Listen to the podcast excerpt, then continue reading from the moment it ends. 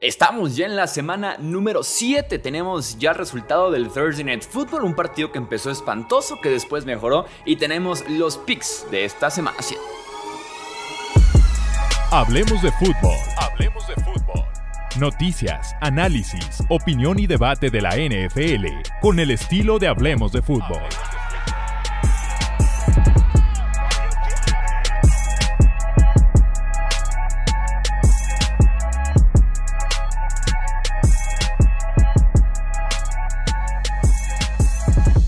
tal amigos? ¿Cómo están? Bienvenidos a una edición más del podcast Hablemos de Fútbol. Yo soy Jesús Sánchez. Semana 7 a la de ya. Recuerden suscribirse para más contenido de la NFL. Vamos de una vez con los partidos. Victoria 31-24 de los Jacksonville Jaguars en contra de los New Orleans Saints para arrancar con el jueves por la noche desde el pick six que puso arriba a Jacksonville en el tercer cuarto, arriba por 15 puntos, quitaron el pie del acelerador y una y otra vez hemos visto en la NFL que eso es un error, que es algo que no se puede hacer porque los equipos tienen oportunidades para venir de atrás y fue justamente lo que hace Nueva Orleans, empatándolo 24-24 en el último cuarto. El nivel de Derek Carr es desesperante. La semana pasada ya practicábamos un poquito de Derek Carr lo volvemos a hacer este jueves por la noche, sobre todo porque en esa ofensiva cada quien está en su página, cada quien está en una ruta diferente, cada quien eh, tiene un ritmo, no hay química, no hay entendimiento y eso sin duda alguna frustra mucho, eh, sobre todo la labor del coreback, en este caso es Derek Carr, y que de todos modos creo yo que en toma de decisiones, que no está apoyado mucho por su línea ofensiva, pero que en general ha jugado muy mal y que no ha resultado ser la inversión que tal vez Nuevo Orleans esperaba con él en esta agencia libre. Eh, las únicas series ofensivas buenas de Nuevo Orleans fue justamente cuando empezaban a hacer sin reunión, cuando tenían la urgencia, que fueron tres series ofensivas en el último cuarto, que pudieron las tres casi capitalizar, las dos de ellas sí con touchdown, la tercera casi el touchdown con el drop que tiene Foster Moreau en la zona anotación, que es un drop que se va a recordar probablemente todo toda su vida el tight end de Nueva Orleans. Muy desafortunado, qué lástima, pero sin duda alguna tiene que hacer esa jugada, Dios mío santo, tercer y gol, 30 segundos por jugar totalmente solo en la zona de anotación y te mandas ese drop, es para que toda tu vida sufras por ese pase que no pudiste atrapar. Me encantó Alvin Camara, creo yo que fue el primer partido este año en el que puedo decir Alvin Camara se vio como un poco Alvin Camara anterior, ¿no? Estaba llenándose de estadísticas, sobre todo típico de recepciones, pero en lugar de ser esa recepción de 20, 25, 30 yardas, eran recepciones de 4, 5, 7, 8 yardas. Y este partido como que sí noté es Alvin Camara otra vez explosivo, es Alvin Camara con cierto riesgo de en cualquier momento pegar el cuadrangular o convertirte una tercera oportunidad y largo o una segunda oportunidad y largo. Me encanta Darius Williams en esta defensiva de Jacksonville, me parece que ha sido un cornerback súper sólido esta temporada para los Jaguars y, y se ha visto la diferencia sin duda alguna de tener un esquinero que esté jugando tan bien como lo está haciendo Darius Williams. Y preguntaba por ahí ya para cerrar en Twitter, ¿quién es el coreback menos peor del sur de la NFC? Las opciones son Derek Carr con los Saints, el novato Ray Young con los Panthers, Baker, el panadero Mayfield con los Buccaneers y eh, Desmond Reader con los Falcons. Sinceramente, creo que por lo menos descarto por completo a Desmond Reader, pero creo que hay argumentos para cualquiera de los tres poder considerarlo el mejor coreback Diría que Bryce Young es el que también queda como en tercer lugar descartado. Y en ese debate entre el panadero y Derek Carr está tristemente cerca. Pero, pero, ya hacer la pregunta de quién es el menos peor en lugar de simplemente quién es el más decente, ni siquiera aplica. Entonces te, te habla mucho lo que está pasando en ese sur de la NFC con un nivel de corebacks paupérrimo.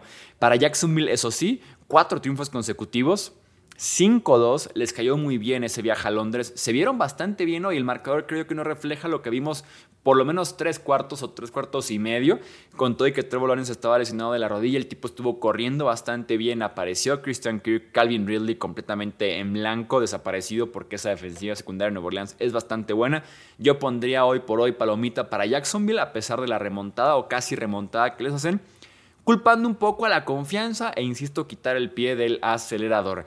Vamos con el resto de los picks de esta semana número 7. Tenemos muy lindos partidos en esta jornada 7, arrancando con el Lions en contra de los Ravens.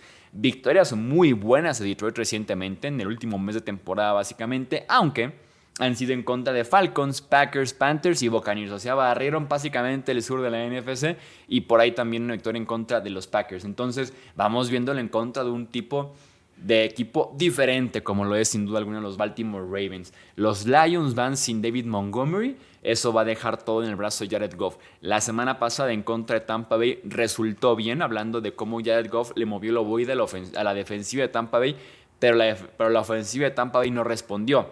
En este caso, Baltimore sí va a responder y también es un punto a analizar y a seguir muy de cerca porque esta defensiva de los Lions ha lucido, insisto, en contra de Desmond Reader, de Jordan Love, de Bryce Young y del panadero Mayfield. Entonces vamos viéndolo en contra de Lamar Jackson ahora que está jugando bastante bien y que yo le diría a Baltimore, lanza el maldito balón. No tienes por qué estar corriendo cuando tu quarterback va prácticamente perfecto en la serie ofensiva, lanzando, lanzando, lanzando. Permite que lance el ovoide, no le quites el balón de las manos a Lamar Jackson. Es un, es un rival diferente. Baltimore, sin duda alguna, para Detroit. Este partido es en la casa de los Ravens. Vamos a ir con los Lions. Recuerden que si están viendo esto en YouTube, los porcentajes que están viendo son como vota la comunidad, no como veo yo el partido. Raiders en contra de los Bears tenemos duelo de suplentes. Tyson Bagent, el undrafted free agent, o sea, agente libre novato no seleccionado en el draft. Eh, es el coreback de Chicago que ya estuvo jugando un rato cuando Justin Fields salió lesionado de la mano derecha. Tiene un esguince en el pulgar derecho y por eso no estar jugando Justin Fields. Y el tipo se vio espantoso. Tuvo dos entregas de balón en contra de Vikings, incluyendo una que fue touchdown defensivo y que terminó siendo la, la diferencia entre Chicago y Minnesota la semana pasada. Mientras que por los Raiders, Jimmy Garoppolo está fuera, lesionado de la espalda. Segundo partido que se pierde Garoppolo este año, primero por conmoción, después por la espalda. Y no sabemos todavía si va Aiden O'Connell el novato o si va Brian Hoyer. Creo yo que el partido debe ser para Brian Hoyer.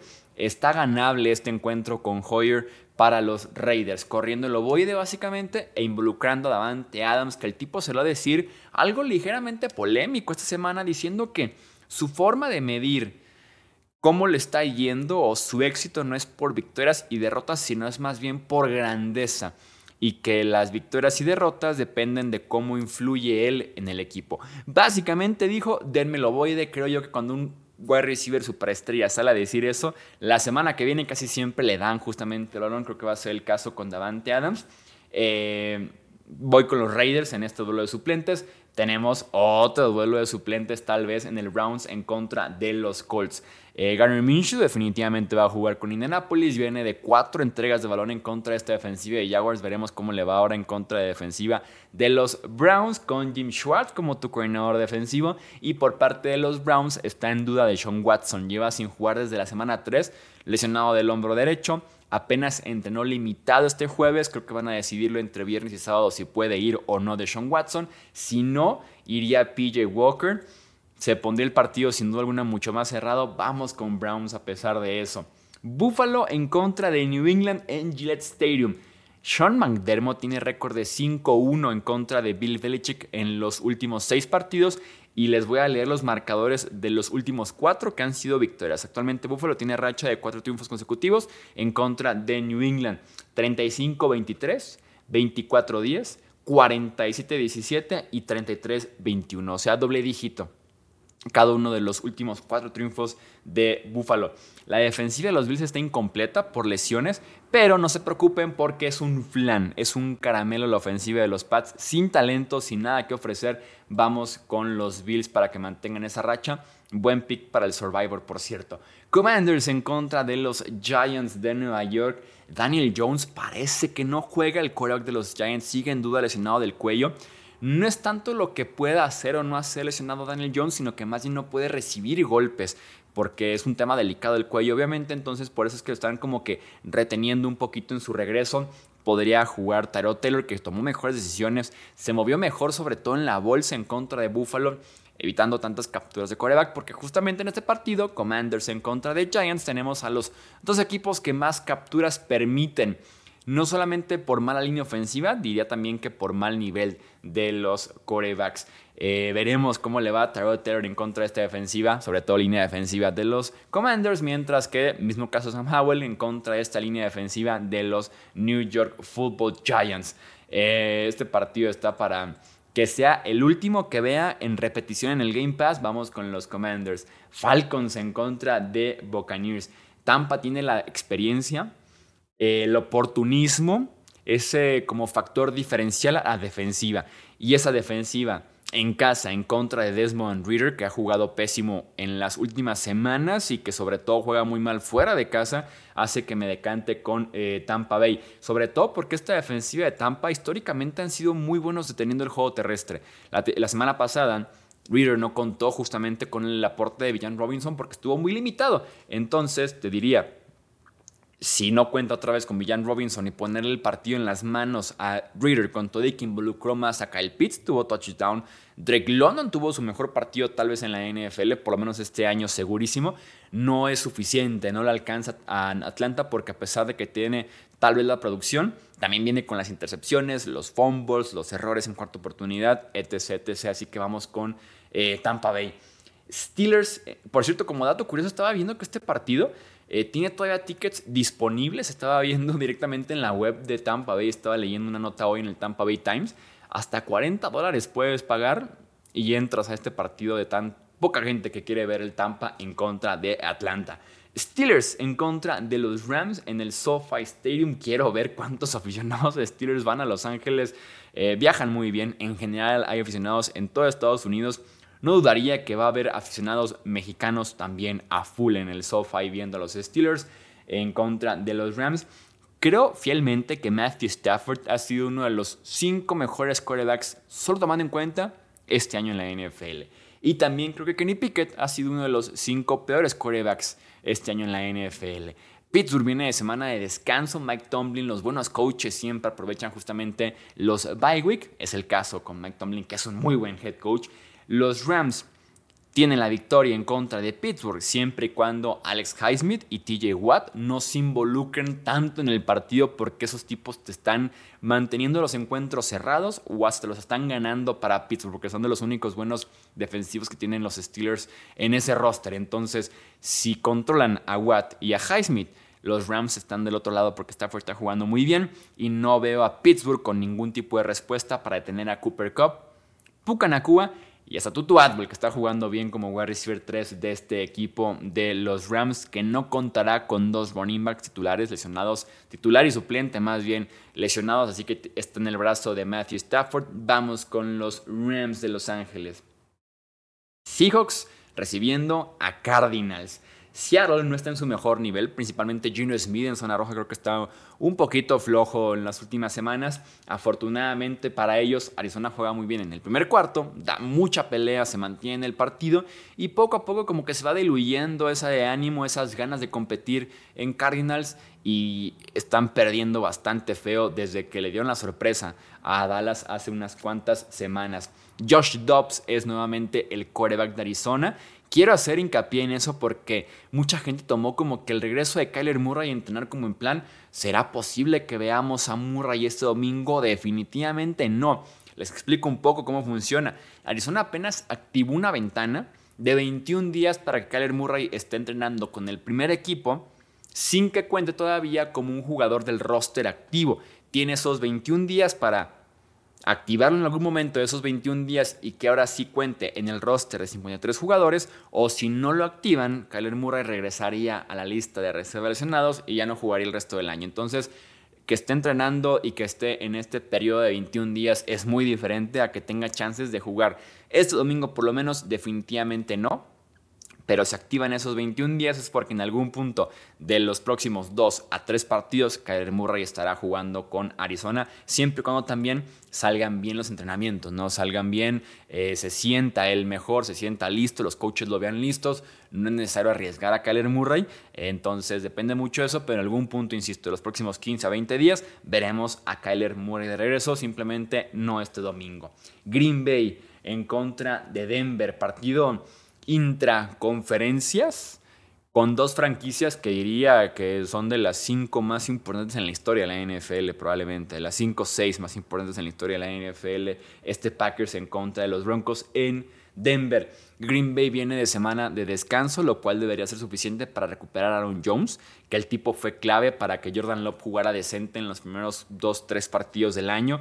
Se lesiona Aaron Jones y viene también a la baja un poco Jordan Love, así que es clave que Aaron Jones esté sano y disponible para este partido porque la defensiva terrestre de los Broncos es malísima. En general, la defensiva de los Broncos es malísima. También podrán recuperar en la semana de descanso a Christian Watson, Jairi Alexander, parte de la línea ofensiva. Así que le cayó muy bien a Green Bay el bye week en esta semana número 6. Veremos cómo juegan en la semana número 7. Eh, viene de jugar pésimo Jordan Love, viene de jugar pésimo Russell Wilson. Vamos a ir con los Green Bay Packers. Otro gran partido que tenemos en este domingo de semana 7, Chargers en contra de los Chiefs en el segundo horario, 2.25 de la tarde hora del centro de México, en Arrowhead Stadium, casa de Kansas City. Los Chiefs Chargers siempre son buenísimos, o por lo menos desde que está Justin Herbert en la NFL contra Patrick Mahomes, suelen ser bastante, bastante buenos. Te diría que hasta los Philip Rivers en contra de Alex Smith eran buenos en su momento. Siempre se definen esos partidos con Brandon Staley tomando alguna decisión, ya sea para bien o para mal una conversión de dos puntos exitosa o una cuarta oportunidad que sale catastrófica. Entonces, Brandon Staley, protagonista siempre de los Chargers en contra de los Chiefs. Me sorprende Kansas City sea, favorito por 5.5 puntos en las apuestas. Creo que tiene que ver el hecho de que Kansas City descansó 10 días porque jugó el jueves de la semana 6, lo cual es extremadamente injusto que jueguen contra un equipo que tuvo un partido el lunes como fueron los Chargers. En lugar de los típicos seis días de recuperación para ambos equipos, uno tiene 10 y el otro tiene 5. Es extremadamente injusto el calendario cuando pone a un equipo de Thursday y un equipo de Monday Night a jugar el siguiente eh, domingo, pero ¿quién soy yo para criticar el calendario de la NFL? Yo simplemente lo veo y lo disfruto a veces. Eh, el regreso de Austin Eckler me encantó para Los Ángeles. Tienen que utilizarlo más y más y más. Aunque veremos cómo juegan contra esta defensiva de Kansas City que se ha comportado muy bien. Tanto Chris Jones en los frontales hace falta mucho pass rush por fuera. Veremos si Frank Clark firma con Kansas City finalmente. Y que están jugando también muy bien en la secundaria. Trent McDuffie, la Jarius Smith me ha gustado también bastante. Entonces veremos este ataque de Chargers que lo he sentido un poquito diluido, sobre todo por lesiones en el centro, Mike Williams, estuvo lesionado Austin Eckler, lo sentido un poquito diluido. Voy con los Chiefs, pero siento que este partido va a ser de uno, dos puntos, tres puntos como máximo. No veo Kansas City cubriendo los seis puntos que dan en las apuestas. Tenemos un Super Sunday Night Football. Dolphins en contra de los Eagles, equipos top 5 creo yo de la NFL actualmente.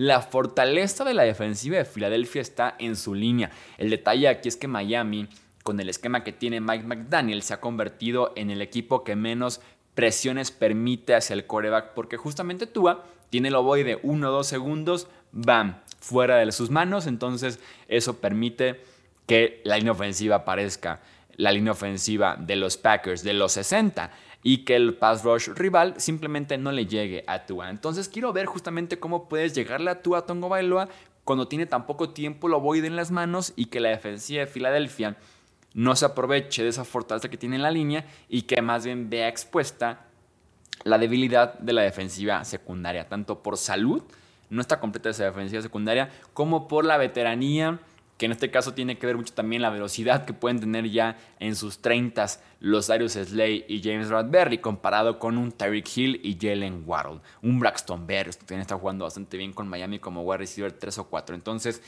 me preocupa un poco en ese sentido la defensiva de Filadelfia. Lo que quiero ver es cómo reaccionaría en ese sentido la ofensiva de los Eagles.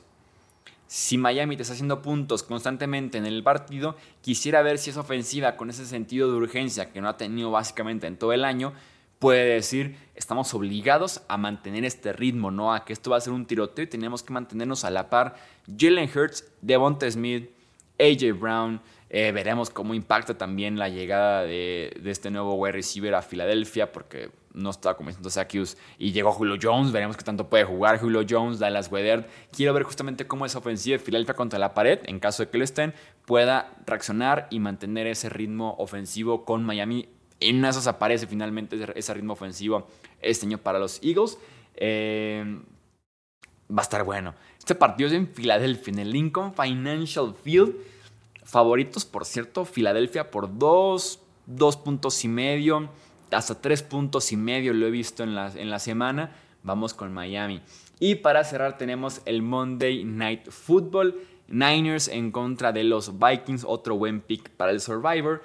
Kirk Cousins tiene récord de 2 ganados y 10 perdidos en lunes por la noche. Los Niners están buscando venganza después de perder el invicto en contra de Cleveland la semana pasada, básicamente por un gol de campo fallado en la última jugada del partido. Dependerá mucho si juegan Christian McCaffrey, parece que sí. Divo Samuel un poco más en duda y Trent Williams parece que sí. Hablamos de running back, wide receiver y tackle izquierdo, estrellas que tienen los San Francisco 49ers. Ninguno entrenó este jueves. Todos seleccionaron y salieron del partido en contra de Cleveland, aunque Trent Williams sí regresa al partido en contra de Browns. Veremos si juegan con ese día de descanso adicional por haber jugado en domingo y estar ahora en lunes por la noche. No hay defensiva, creo yo, en Minnesota para cubrir esta ofensiva. Definitivamente no hay defensiva de Vikings. No hay como detengan a San Francisco. Y sin Justin Jefferson, no hay como Minnesota mantenga ese ritmo ofensivo en caso de que sea un partido de muchos puntos, veo a San Francisco ganando este encuentro. Deja en comentarios tus picks de esta semana número 7 o si estás en formato de audio, Twitter, Facebook e Instagram. Ya sabes, nos encuentras como hablemos de fútbol. Hasta aquí vamos a dejar este episodio. Yo soy Jesús Sánchez, esto es Hablemos de Fútbol. Hasta la próxima. Gracias por escuchar el podcast de Hablemos de Fútbol. Para más, no olvides seguirnos en redes sociales y visitar hablemosdefutbol.com.